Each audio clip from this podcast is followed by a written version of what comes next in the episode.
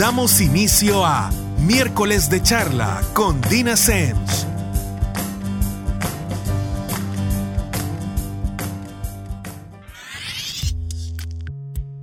Buenas noches a todos y nuevamente miércoles 7 de la noche, así que estamos en miércoles de charla con Dina Semch.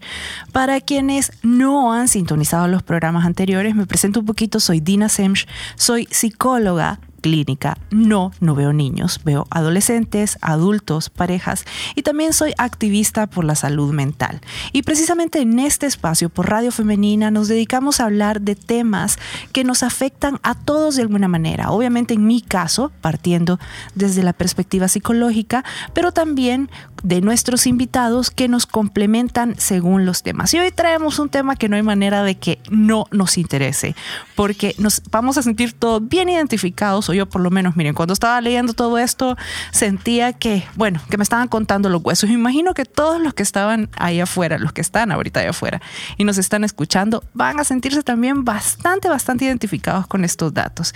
Y para eso tenemos a nuestra invitada Evelyn Machuca, que es coordinadora de la sección Nación Social de la Prensa Gráfica. Hola Evelyn, bienvenida. Hola Dina, buenas noches y bueno, buenas noches a todos los que nos están escuchando en este momento. Gracias por estar aquí. Eh, bueno, yo, me, yo no soy mucha de leer eh, noticias, les soy sincera, primero porque no me queda tiempo y segundo porque me entero de más de lo que quisiera. Entonces, el tiempo se me reduce como nada, pero iba literalmente pasando en una conversación y mi suegro me dijo, tenés que leer este artículo que salió en la prensa, hasta, bueno, hasta me dio toda la fecha, que ahorita no me acuerdo cuál era, el lunes 6 de mayo, ¿verdad? Sí. Eh, que, había salido, que no sé qué y tenés que dar, porque hay unos datos súper, súper importantes que sería fantástico que los tocaras. Así que bueno, gracias a mi suegro, Luis Larín, que, me recomendó el artículo que ustedes presentaron y que realmente me parece muy, muy valioso.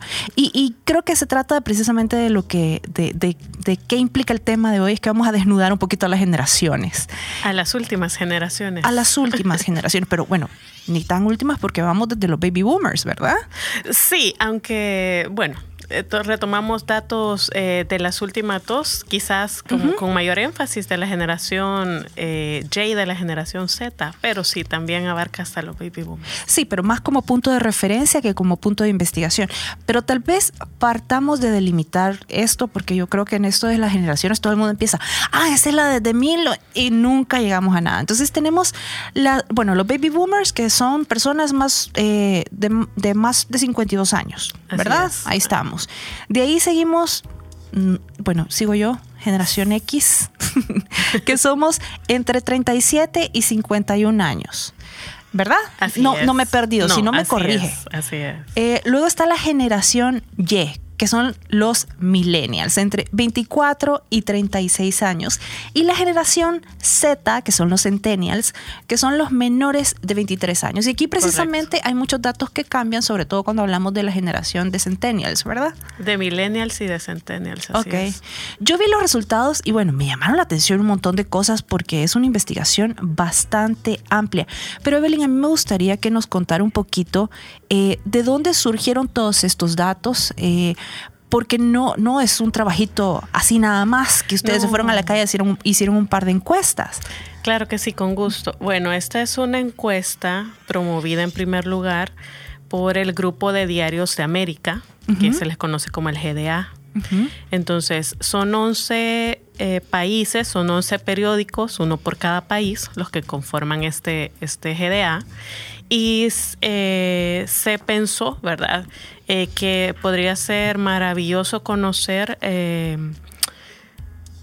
las percepciones o las valoraciones o las opiniones que tienen los jóvenes eh, de la generación precisamente de la Y y de la Z acerca de los temas políticos, de los temas sociales, eh, económicos, corrupción, eh, etc.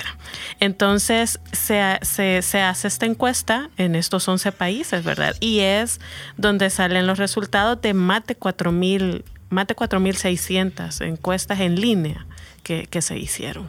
Eso está viendo, fueron eh, una cantidad significativa de sondeos digitales y de esos 11 países, por lo que entiendo, eh, los medios que participan son La Nación de Argentina, O Globo de Brasil, El Mercurio de Chile, El Tiempo de Colombia, La Nación de Costa Rica, La Prensa Gráfica, por supuesto, de El Salvador, El Universal de México, El Comercio de Perú, El Nuevo Día de Puerto Rico, El País de Uruguay, y el Nacional de Venezuela. Así es. O sea, es realmente un trabajo en equipo. Sí, grande. Eh, por lo menos eh, un periodista por cada medio, ¿verdad? Analizando los datos que tienen que ver con, sus países. Ok. Voy a partir realmente... Eh, por orden de llegada en base a cómo ustedes estructuraron las estadísticas en el artículo. Y creo que, que me llamó muchísimo la atención el tema de la orientación sexual cómo ha cambiado eh, según las generaciones. Es, es impresionante y cómo cada generación se percibe. Aquí tengo, por ejemplo, eh, bueno, quiero ver que los, la generación Y, 82% se considera heterosexual, pero el 12% se considera homosexual. Esta es la generación eh, que tuvo mayor porcentaje de personas homosexuales según sus encuestas. Sí, la generación Y. Y me, llama mucho la atención que la generación Z tenía el 18% de personas que se consideran bisexuales.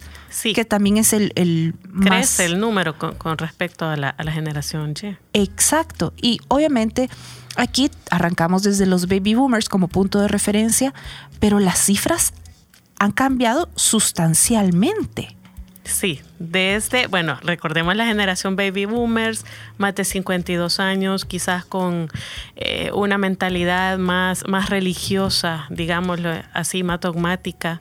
Entonces, eh, las nuevas generaciones como que empiezan a dejar atrás ese, ese pensamiento que viene de la religión. Claro, y también creo que es un poco el, punto de que actualmente existe la libertad de hablar de estos temas. Eh, por lo menos existen mayores espacios, existe mayor información y eso sí le da a la persona como la sensación de que no pasa nada si se perciben a sí mismos que se salen de una mayoría, no importa cuál sea esa mayoría.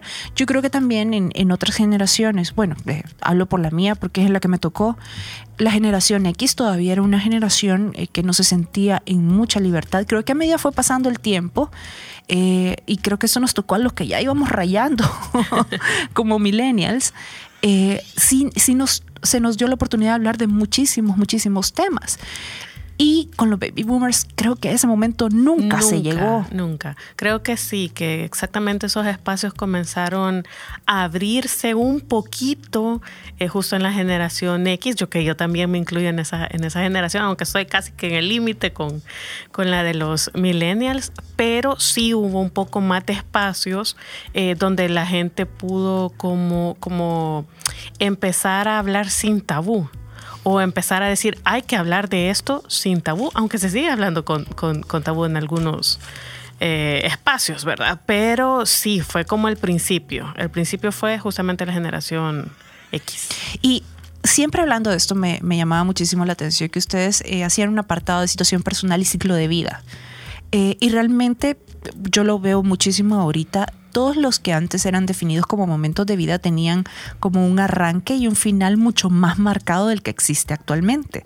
Creo que con, todos los millennials y bueno, con la generación eh, Z, que todavía creo que les tenemos que dar tiempo porque son los más chiquitos. Sí, sí. Eh, sí es diferente cómo ha cambiado antes, se tenía más marcado el uno se casa a tal edad, tiene familia a tal edad. A los 30 años uno ya era un adulto más que estrenado y ya tenía todos estos compromisos económicos, etcétera, etcétera. Y ahora eso ha cambiado sustancialmente. Completamente, diría yo. O sea, de hecho, eh, la juventud, eh, en esta encuesta se, se, ve reflejado, la juventud entre de la generación Y y de la generación Z son los que están más educados Son los que están yéndose más por, por termino mis, mis estudios y si tengo acceso, voy a la universidad de estudios superiores, voy y saco una maestría y me dedico siempre a estarme formando continuamente. Y las generaciones anteriores no, era lo que, lo que tú ya decías, era como, bueno, saco mi carrera, consigo un trabajo, tengo hijos, eh, eso está cambiando definitivamente. Totalmente. Y creo que también tiene mucho que ver con un punto que ustedes señalan que me parece sumamente importante y es la percepción que tiene actualmente los, los jóvenes de las instituciones a todo nivel incluyendo el ah, matrimonio. Claro, claro, claro. Ven el matrimonio como una institución. Exacto. en la que no confían. esa, parte, esa parte me pareció como bien interesante porque ustedes eh, precisamente hacen el señalamiento de que en general sobre todo quienes se encuentran en, en, la generación Z, y creo que también los millennials un poco se empezaron realmente a alejar de toda la idea de institución. Empezaron eh, a tener otra visión de cómo funcionan las cosas y eso ha llevado, aquí tengo eh, en base a, los datos que ustedes recolectaron, que la generación Z dicen que en el campo afectivo el 50% se declararon solteros y sin pareja. Y, ojo, no, muchos de ellos no es que tengan 16 años. Y la generación Y son los más proclives a la unión libre. El 39% de ellos manifiesta tener pareja y mantenerse soltero. Sí, eso es, es, bien importante porque eh, se habla más de relaciones más flexibles, ¿verdad? Se habla más, eh, más flexibilidad y, y menos duraderas. No quiere decir que no crean en las relaciones, creo que no creen como el hacer antes como, esa pareja que, aguanta todo, ese matrimonio que, hay que salvarlo porque la religión dice hasta la muerte en, en los votos ¿no? que se hacen ante, ante el altar, por ejemplo, en la religión católica o bueno, en la, en la, en la cristiana también. Entonces, ha, ido variando eso y va a seguir cambiando. y el hecho de que se vean estas estadísticas, de que, que, digan, sí, tengo pareja, pero aún así me considero soltero, es, yo sigo siendo libre, o sea, porque para ellos la libertad, el tema de la libertad en todo sentido es, bien importante. Con eso quiero que regresemos en el segundo bloque, porque ese creo que es un punto que vale la pena ampliar todavía más porque es bastante complejo. Así que nos vamos a una pausa y en un momentito regresamos con el segundo bloque. I'm losing my self control. you're starting to trickle back in. But I don't wanna fall down the rabbit hole. Cross my heart, I won't do it again. I tell myself, tell myself, tell myself, draw the line. Not do I do, but once in a while I trip up and I cross the line.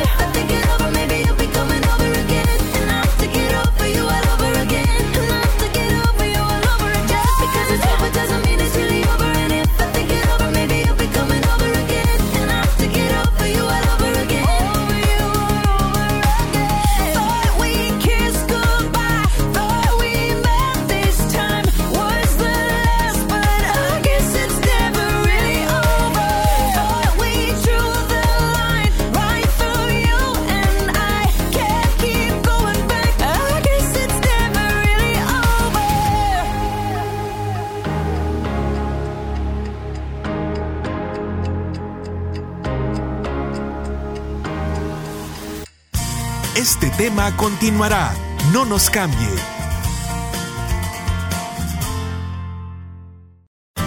Las opiniones y experiencias de nuestros invitados. Continuamos.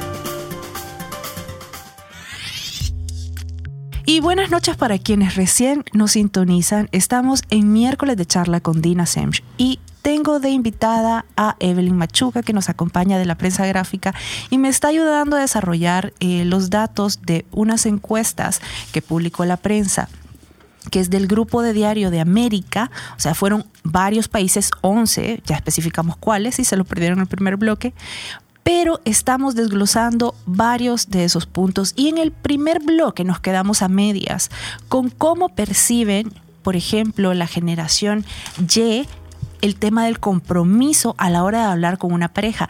Evelyn, eh, tú me mencionabas que ellos atesoran su libertad. Pero me llama la atención esa parte porque en efecto actualmente muchos jóvenes consideran que necesariamente estar en vida en pareja, en el formato que sea, Sí. implica abandonar tu libertad. Sí, es esa concepción ¿no? que se había tenido desde, desde antes de, del respeto al matrimonio, lo que, lo que un poquito hablábamos en el primer bloque. Eh, ese compromiso, digamos, se ha ido perdiendo, pero en razón de, de la, de la importancia como individuo. O sea, primero yo. Entonces, yo no estoy, yo puedo estar en pareja, pero si ya vas a ser una generación, quizá, y no soy psicóloga, que conste, esto No, no, no. lo que nos dicen los datos de la encuesta. Claro. Si yo voy a empezar a perder mis derechos, mi libertad, mi tiempo, entonces me lo pienso dos veces. O sea, entonces, eh, quizás menos credibilidad en el matrimonio, también eh, primero yo y después eh, la situación de la pareja. Y por eso es que, es que decíamos, ¿no? Primero está eh, el hecho de que estoy en pareja, pero yo sigo siendo soltero. Yo sigo siendo libre. Y Y, es- y en, en los millennials Ajá. y en los centennials, que es la, la última generación, la generación Z, ahí sí ya es cada vez los niveles son de mayor libertad. O sea, ahí ni, ni, ni pareja y completamente soltero. Claro, y, y creo que lo vemos, por ejemplo, eh, de repente con este término de estamos saliendo, que significa quién sabe qué, pero no son Sí, novios. sí, estamos saliendo, pero ¿no? Estamos conociendo. Vamos a ver si esto. Pero, pero es mucho Sin este, este que es, parece una etapa que se ha sumado, por ejemplo, al, al- al- digamos que al proceso de empezar a evaluar una pareja, el estamos saliendo, donde es interesante porque yo creo que cuando, o yo por lo menos con los jóvenes que hablo, Nadie está muy claro de exactamente qué significan y qué implicaciones tiene. Es algo que vas midiendo durante la marcha. Y suele ser un poco complicado porque eh, realmente no sabes a qué te estás comprometiendo. Entonces estás adquiriendo un compromiso implícito que realmente desconoces. En algunos casos implica que sí estamos saliendo tú y yo y hay exclusividad. En algunos casos no, no hay exclusividad, estamos conociéndonos, por ende vamos a conociendo a otras personas. Claro. Entonces yo creo que esto tiene mucho que ver también con ciertas situaciones emocionales que tal vez yo veo por mi profesión y que todos estos grises, todo este montón de opciones han generado que haya más estrés a la hora de tener una relación. Antes, al menor cantidad de opciones, el estrés era sustancialmente menor, aunque parezca mentira. Y ahorita hay tanto gris que es bien complicado para los jóvenes. Sí, la verdad es que cualquier relación, me imagino yo, genera cierto nivel de estrés cuando hay un compromiso también, ¿verdad? Y quizás es, es, esa, esa, esa, esa gana de, de ser más, más espirituales, o sea, más tranquilos, más relajados, es como botar ese estrés, hacerlo a un lado, me imagino yo. Y mejor dedicarse a, a lo que me relaja, ¿verdad? a lo que me desestresa. Sí, yo creo que un punto eh, que es bien importante y que se ve de alguna manera reflejado en, lo que tú mencionabas, Evelyn, es que realmente ahorita los jóvenes están sumamente enfocados en su bienestar, lo cual creo que es como haber pasado al otro extremo. Creo que poco a poco la situación se va moderando un poquito porque creo que eh, a medida las generaciones han ido avanzando, y incluye un poco la mía, eh, nos estamos volviendo cada vez más egocéntricos y creemos que tenemos que decidir entre nuestro bienestar y el del otro. Es como que nos costará muchísimo entender que podemos salir todos en la foto a la vez. Sí, aunque, aunque es, es importante tocar este punto y quizás lo vayamos a ir tocando más adelante a medida avancemos en los datos de la encuesta, pero es bien importante decir también que ellos son más libres, pero es una generación más solidaria al mismo tiempo. Entonces ahí hay como una pequeña, se podría decir, contradicción, porque digamos que las generaciones anteriores eh, no son tan libres, son, eh, son más, más dogmáticas, pero quizás son menos solidarias. Exacto. O, o, pregonan la solidaridad, pero no la practican tanto como la están practicando estas generaciones de los millennials, millennials y centennials. Yo creo que los, los focos eh, de esa solidaridad han ido migrando. Antes, por ejemplo, eh, baby boomers, y me atrevo a decir que todavía generación X, tú te solidarizabas con quien creías que era tu grupo. Yo creo que ahorita eh, los millennials y los centennials tienen eh, como estos, estos lazos que son mucho más globales. Y bueno, creo que uno de los, de los ejemplos que votó muchísimas de las teorías de que los millennials, e, este caso eran los millennials en particular, que no se metían absolutamente nada y que le valía la sociedad fue el, el, la situación del terremoto en México. Uh -huh, uh -huh, que se sí. movieron un montón de cosas, un montón de ayudas, un montón de fondos por iniciativas de millennials. Sí. Y entonces ahí viene la parte donde sí existe esta dualidad. Se están más conectados con todo el mundo, realmente. Y se solidarizan más. Pero si tienen que elegir entre ellos, su bienestar y el de los demás lo tienen bien claro. Su bienestar, por supuesto. Pero ahí hay otra cosa que también hablo yo por, eh, por mi experiencia de la parte psicológica. Y creo que este, este, tal vez la palabra egocentrismo no es la más adecuada, pero este ensimismamiento al que muchas veces son capaces de llegar hace que también muchos problemas les pesen muchísimo. Sí, es posible. Porque eh, están tan encerrados en sus situaciones muchas veces porque tienen dificultades para conectar, por, por esto mismo que, que, que, tú mencionabas, que las relaciones en general, ni siquiera las de pareja, suelen ser como muy descartables, lo llevan a ciertos ciclos que pueden ser dañinos. Y yo creo que ahí, como todo, vamos a llegar a un punto donde haya más equilibrio, pero siempre el proceso es pasar de un extremo al otro. Al otro. Y yo creo que ahorita estamos ahí, todavía en la parte de, de, de, un extremo al otro. Evelyn, eh, tú que tuviste acceso a esta información de, de primera mano y a los datos, y que, que, es bastante, ahorita yo creo que solo vamos a tocar por encima la mayoría de los puntos, pero ¿qué fue una de las cosas que más te sorprendió personalmente? Que tú leíste y dijiste, bueno, esto sí que no me lo venía, eh, lo veía venir o no me lo esperaba. Tal vez eh, no que no me lo esperaba, pero lo que me llamó mucho la atención, y esto, esto es algo importante que aclarar, esta encuesta también fue apoyada por el Fondo de Población de las Naciones Unidas, el UNFPA. Uh -huh. Y el UNFPA, eh, desde hace varios ratitos ya, viene diciendo cómo está cambiando la dinámica de población. ¿no? La dinámica de población eh, que cada vez más las parejas o las mujeres, que son las que las únicas que podemos tener hijos, eh, parirlos, uh -huh. me refiero, eh, están planificando más la llegada de estos hijos. O sea, si antes el promedio podía ser entre cuatro hijos por, por mujer, hasta siete quizás en la zona rural, ahora el promedio en El Salvador está siendo de 2.1 por, por ciento, o 2.1, perdón, hijos por pareja. Y entonces lo vemos reflejado en la encuesta. En la encuesta habla que los millennials, estamos hablando, del, eh, eh, de nuevo la aclaración, millennials, generación Y, entre 24 y 36 años, solo el 20% tienen hijos. Y para la generación Z, que es la última, los centennials, menores de 23 años, el 4% tiene hijos. Claro, esto tiene que ver ahorita con, con la edad en la que está, que son los menores, pero cada vez la tendencia es a tener menos hijos. Y entonces es quizás esa falta de, eh, no sé si de compromiso, simplemente de su bienestar. O sea, yo ahorita no quiero, quiero dedicarme a mí, quiero mi tiempo para mí. Entonces no es un dato que, que, que me haya, eh, que fuera nuevo, pero sí que me llama la atención cómo se van comprobando, ¿no? Esta nueva tendencia. Fíjate que creo que tocaste un punto que a mí me parece muy, muy importante. Y yo tal vez sumaría algo a, a- a lo que mencionas de que realmente tomas en cuenta tu bienestar. Y es que, por ejemplo, yo considero que en la generación X, las mujeres empezamos a percibir como una opción tener hijos.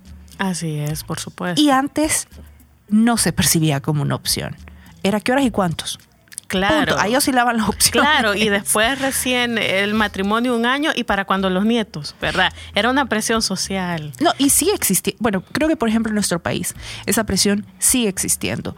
Pero creo que también es importante que las mujeres ya ven el tener hijos realmente como una opción. Como una decisión de vida, tenerlos o no tenerlos. Exacto. Yo creo que hay más información que, que no necesariamente el hecho de que, de que tú no querrás tener hijos te hace una persona egoísta, simple y sencillamente que tus intereses están en otra dirección. Así es, completamente. Y, y por lo general son eh, intereses más, más educativos, ¿no? Más seguirme formando, más seguir... Y no solo formarme, o sea, formarme para qué, de qué manera puedo colaborar y contribuir yo con la sociedad. Creo que también ese puede ser un enfoque importante. No es verlos de menos, no es ver estos chavos sin compromiso, que nada les importa, que no se toman nada en serio. No, yo creo que ellos tienen otras... eh, eh, mm, ¿cómo se eh, importancia otras, Intereses. otros intereses eh, otras prioridades verdad Claro, el hecho de que tal vez no tengan eh, las mismas prioridades que tuvo una generación anterior no quiere decir que no tenga. así es Solo son, van totalmente en otra dirección. También tengo aquí que la mayoría inician su vida sexual entre los 16 y 18 años. y eso es bien importante destacarlo o sea y es lo que ha estado hablando precisamente UFPA mucho eh, las políticas de educación sexual de educación integral de la sexualidad por ejemplo Sí, porque también otro de los datos que yo tenía una idea, no me, no me asusta el porcentaje, pero el 85% recurre a Internet. Sí Y el peligro de Internet, a ver. Internet es una fuente valiosísima, o sea, pero no todo lo que está escrito ahí es cierto. Y muchas veces genera desinformación, sobre todo cuando eh, por alguna razón se tienen grupos de adolescentes en el mismo rango de edades, tratando de asesorarse entre sí, se vuelve un desastre. Claro, por supuesto. Es decir, no e- eh, debería existir, ¿no? Esta, esta educación integral de la sexualidad, porque no podemos eh, obviar que es una, es una realidad. Que los jóvenes empiezan eh, su, su, Su vida sexual. su vida sexual a temprana edad. Y no es que estemos enviando a los jóvenes a tenerla, es que sienten curiosidad, es que son eh, cuerpos humanos que tienen deseos, por ejemplo, y qué mejor que, estar, que, que estén ellos educados de, desde donde se tiene que educar, no buscando artículos en internet. Claro, es que es un tema que no importa cuánto ignoremos, no va a desaparecer. Pero seguimos platicando de este punto, también que me parece importante hablar más, y de otros que arrojó la encuesta que publicó la prensa gráfica en el tercer bloque. Así que vamos a una pausa en estos momentos.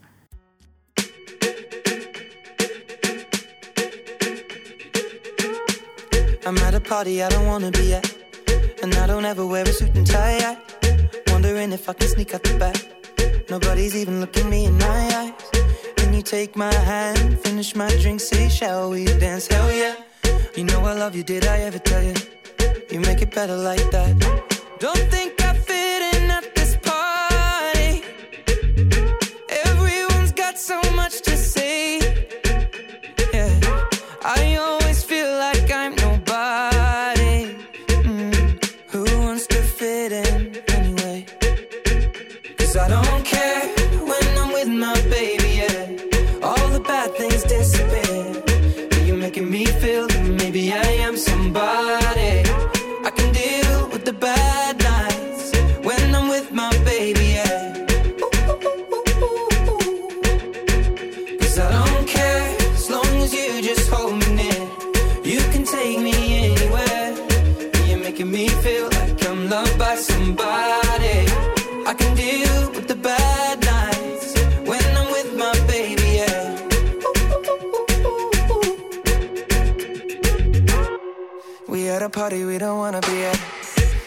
talk, but we can't hear ourselves. Speechless, I'd rather kiss them right back. But all these people all around, I'm crippled with anxiety. But I'm told it's where I'm supposed to be. You know what? It's kinda crazy, cause I really don't mind. Can you make it better like that? Don't think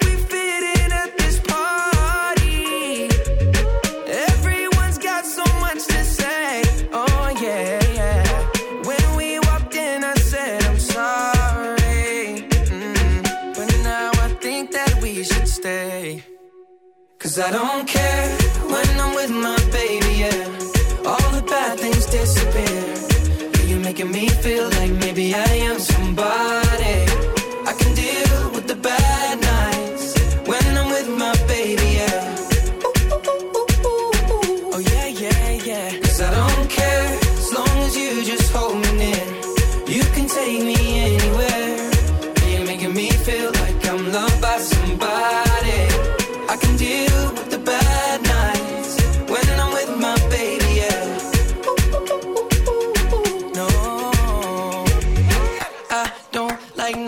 But you. It's like you're the only one here.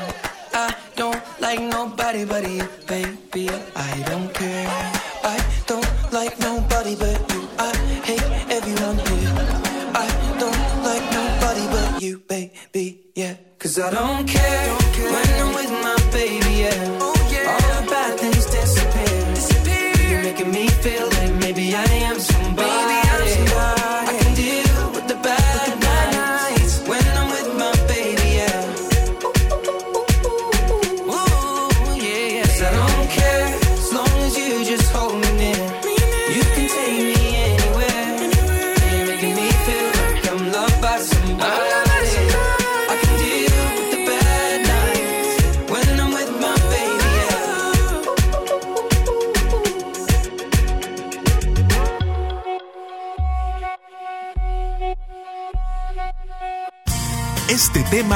No nos cambie.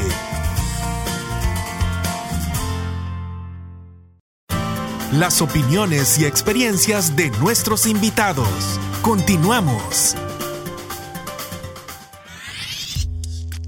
Estamos en miércoles de charla con Dina Semch y vamos con el tercer y último bloque. Y de invitada tenemos a Evelyn Machuca de la prensa gráfica que nos está ayudando a desarrollar estos datos que publicó la prensa que están realmente de verdad dejan desnudas a las generaciones cómo estamos, cómo vamos. Y yo creo que lo importante de esto, más que solo dar la queja, es plantear necesidades latentes, cosas que deben cambiar lo antes posible.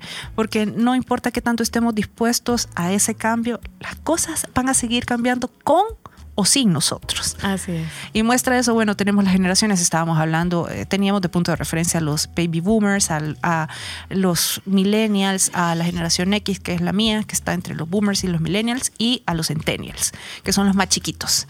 Eh, y hablábamos de cómo ha cambiado toda la percepción que tienen sobre muchos temas, incluyendo la percepción que tienen sobre los países que viven. Repetimos, este estos datos se obtuvieron de 11 países diferentes. O sea, no estamos hablando de 2, de 3, de 11 países diferentes. Y los jóvenes consideran que la situación de sus países es muy mala. Y con esto eh, se refieren a las limitaciones en la libertad de prensa, a las violaciones de los derechos humanos, el descuido eh, por el medio ambiente y graves problemas de comunicación. Y cito, lo que deriva que casi la mitad de ellos, de la generación Z y en particular, se declaran abiertamente insatisfechos con los gobiernos, siendo los más jóvenes los más inconformes. Y, y creo que aquí sí estamos hablando de una generación que es muy crítica. Así es. Aparentemente, en principio decíamos, pueden parecer apáticos, o pero no. Son, solo son escépticos, que no es lo mismo que apáticos. O sea, tienen sus dudas, tienen ahí su... eh, se lo, se lo ven con cuidado, ¿no? Antes de creerle a cualquier institución, a cualquier institución, ya hablábamos en, eh, antes de, de la institución del matrimonio, por ejemplo, o las instituciones gubernamentales, por ejemplo. Eh, se lo piensan dos veces antes de, de creerles, ¿no?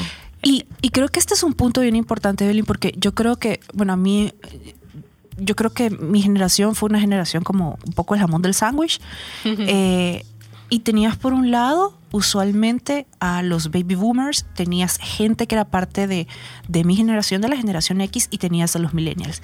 Y hoy estos debates todo el tiempo cuando te tocaba un jefe que era baby boomer y te tocaba trabajar con un millennial. Claro. No hacen caso, no siguen instrucciones. Y lo que pasa es que yo creo que aquí es una situación muy similar a la percepción que tienen de las instituciones y, a todo este cuestionamiento que se hacen constantemente ya no interiorizan la autoridad de la manera que por ejemplo los baby boomers lo hacían que si se le decía jefe se le hacía caso Era una rigidez eh, hacer caso a los dogmas, a las reglas, a las normas, a pesar de que estas estuvieran malas o no fueran las mejores. Entonces es, es- es esa nueva generación, no, yo no estoy dispuesto a acatar algo que no me parece solidario, que no me parece justo, que no me parece humano. o que simple y sencillamente no tiene ninguna lógica Claro, por supuesto. Porque hay muchas, y creo que ahí vino la ruptura eh, con los millennials, que pusieron sobre la mesa el ¿y por qué? Pero no un ¿y por qué que muchas veces se acusaba de ser un ¿por qué retador? Sino que era un realmente ¿y por qué? Si hay maneras más fáciles de hacerlo, si hay maneras más económicas de hacerlo, si yo no tengo, por ejemplo, que calentar mi silla ocho horas para hacer algo que me toma cuatro, que lo puedo hacer desde casa. todo eso. Y yo creo que al final, eh, cuando la situación obligó a que las cosas se empezaran a flexibilizar un poquito, los resultados han sido bastante interesantes y positivos para todo el mundo. Yo creo que es una manera también de hacer presión, ¿no? Como parte de esta generación, porque el hecho de que se comporten de esta forma, de que, de que no sigan eh, una indicación que no les parece la adecuada, de que puedan ellos proponer nuevas formas o formas distintas de hacer las cosas, es como una presión también para estas generaciones anteriores que insisten en seguir siendo los que mandan. Exacto, exacto. Y yo creo que, bueno, aún yo que no soy baby boomer, no me quiero poner los zapatos de un baby boomer, decirle a alguien que es sustancialmente más joven que yo, que probablemente si hablamos simple y sencillamente por años de estadía en la vida, considero que tiene menos experiencia que yo en X aspecto. Decirle, pero mira, necesito tu asesoría en tal tema. Son temas que ellos manejan desde el segundo uno de vida. No, claro, es que estamos hablando quizás de, de in- o sea, es que todo tiene que ver con la inclusión, o sea, no te excluyo a ti como generación, como nueva generación, ni te excluyo a ti como vieja generación. O sea, creo que tiene que haber una sinergia, tiene que haber un, un aporte de, de ambos lados, ¿no? Para ver cómo solventar los problemas. Y cuando yo decía que, se ejerza tal vez una presión, pienso, ¿verdad? Desde estas nuevas generaciones, no es una presión por molestar o no es una presión por que no tiene sentido, no es una, pres- es una presión porque ya no quieren ver al gobierno corrupto. Ya no quieren que haya eh, injusticias humanas. O sea, por eso ya tú lo decías, ¿verdad? Limitación a la libertad de prensa. Ya no quieren que haya cosas ocultas. Quieren saberlo, quieren interesarse. Ya no quieren que, que haya violaciones a los derechos humanos. El medio ambiente, un tema que antes no se trataba y que ahora muchos, muchos están dedicando o construyendo propias ONGs para ver cómo cuidan el medio ambiente. O sea, ellos tienen otra visión de cómo quieren que funcione el mundo. No, y es, es, es impresionante también cuando uno sale de sociedad, o sea, sale de nuestra sociedad, de nuestro país, de nuestro entorno, y te vas a lugares donde ya se sumaron un poquito más a la velocidad que van las cosas, llamémoslo así. Eh, yo la vez pasada andaba en otro lado y literalmente cada vez que a uno se le ocurre pedir una bolsa de plástico, te la cobran. Sí. O sea, y no importa dónde ves a toda la gente o con bolsas eh, de lona que son parte de cualquier cosa que andas en tu cartera o con mochilas y la gente de verdad se organiza para meter todo ahí, no solo no hacer el gasto, sino que rehusar Así las bolsas es, que ella tiene. O sea, el tipo de conciencia, porque también ahorita la información no es como antes. O sea, no, no tenemos que esperar que venga el barco con cartas de Europa para enterarnos que amaneció forrado de plástico, Sí. sino que todo se mueve tan rápido que eso también debería nosotros eh, plantearnos nuevas responsabilidades referente a esa información y que yo creo que las últimas dos generaciones lo tienen mucho más claro que nosotros. Muchísimo más claro. O sea, no se trata de que ellos digan que ya no tiene que haber un gobierno, no. Que ya no tienen que haber partidos políticos, no. Simplemente, bueno, pero denle espacio a las nuevas generaciones, bueno, pero dennos voz, eh, queremos proponer, queremos no solo opinar ni criticar, proponer. Entonces es, es, es un nuevo sentido completamente, ¿verdad? Un nuevo enfoque de, de cómo ven ellos el mundo para el futuro. Una de las cosas que, que veía, eh, ustedes tienen un apartado de cosas que más buscan en Internet. Y las generaciones aquí sí, todas igualitas. Los porcentajes cambiaban un poquito, pero el primer lugar sería las noticias. Sí, eso, es- ese dato sí me llamó la atención. Uno creería que no están pendientes de las noticias, pero sí lo están. Claro que ahora se, se informan por otros medios, seguramente Exacto. por medio de las redes sociales, ¿verdad? Pero, pero sí están pendientes. Sí, y el segundo, el segundo punto son precisamente los que mencionaste, redes sociales y tercero, la política. Pero este es un común denominador en las cuatro En generaciones. todas las generaciones, así es. Ok. Por eso es que decimos, o sea, realmente eh, la Internet es valiosísima. El problema es el uso que a veces le damos. Eso es bien importante. Yo acabo de estar ahorita fuera del país en un congreso que se llevó a cabo en Miami sobre, eh, fue la Conferencia Global de Salud que la patrocina la Universidad de Florida, ¿verdad? Y ahí mencionaban, por ejemplo, la importancia que es usar el Internet para un sistema público de salud. Entonces, no solo que voy a entrar a internet a ver mi Facebook o a ver las redes sociales o a ver el Twitter, no, ver cómo ese uso de internet puede servir también para gobernar, también para crear mejores sistemas de salud pública, mejores sistemas de educación. Y yo creo que eso lo tienen claro las nuevas generaciones, ¿no? Tenemos que apuntarle a la tecnología, pero para, para un uso eh, que sea, que nos va a traer algo positivo, no solo para entretenimiento. Claro, y, y yo sí en esa parte concuerdo contigo, Evelyn. Yo creo que eso sí lo tienen clarísimo las dos últimas generaciones. Es, es impresionante todas las ideas que tienen. Yo de verdad, de repente los escucho y digo, "Ah, ¿y cómo nadie había pensado en esto? Y obviamente ellos sí, pero nadie les hace caso. Y es donde deberíamos nutrirnos de estas diferencias entre generaciones y probablemente podríamos solucionar una serie de situaciones. Bueno, Una serie, nosotros creemos que, que están muy jóvenes para pensar, ¿verdad? Que, que- no se les ocurre nada, que no pueden dar una idea productiva y sí pueden.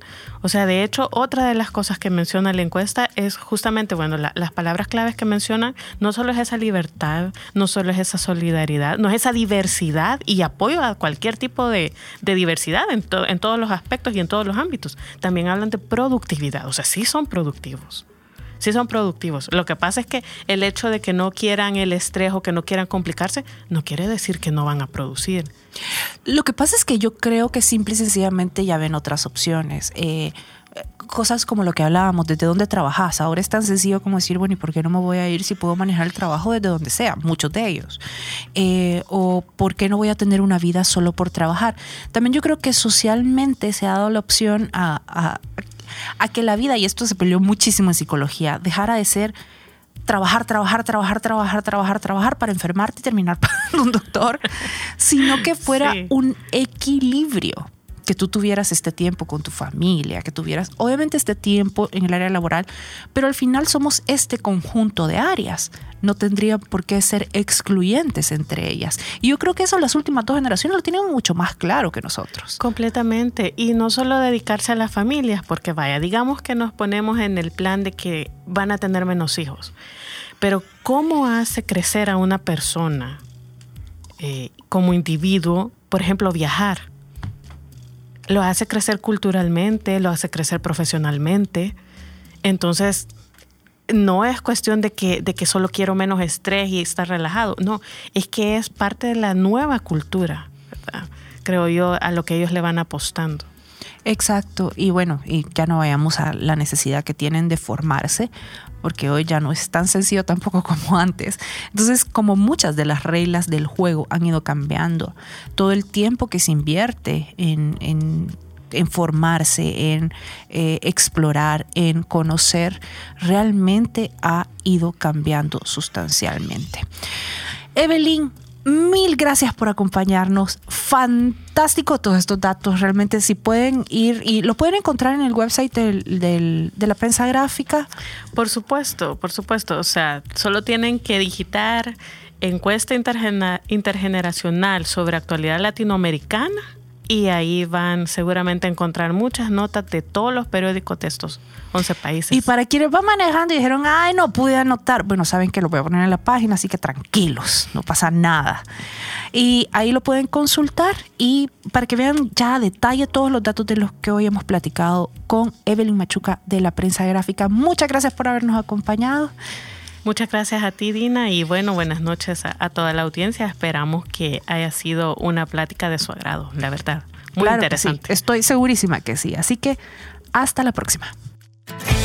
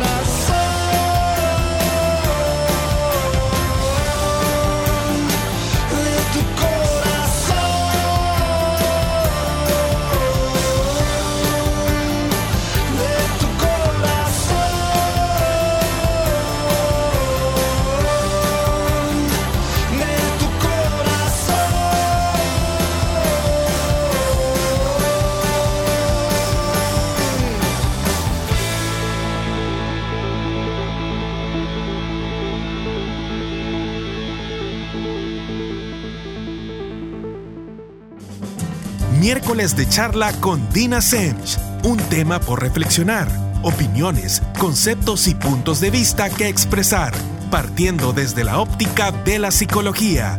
Sintonícenos el próximo miércoles a las 7 de la noche por Radio Femenina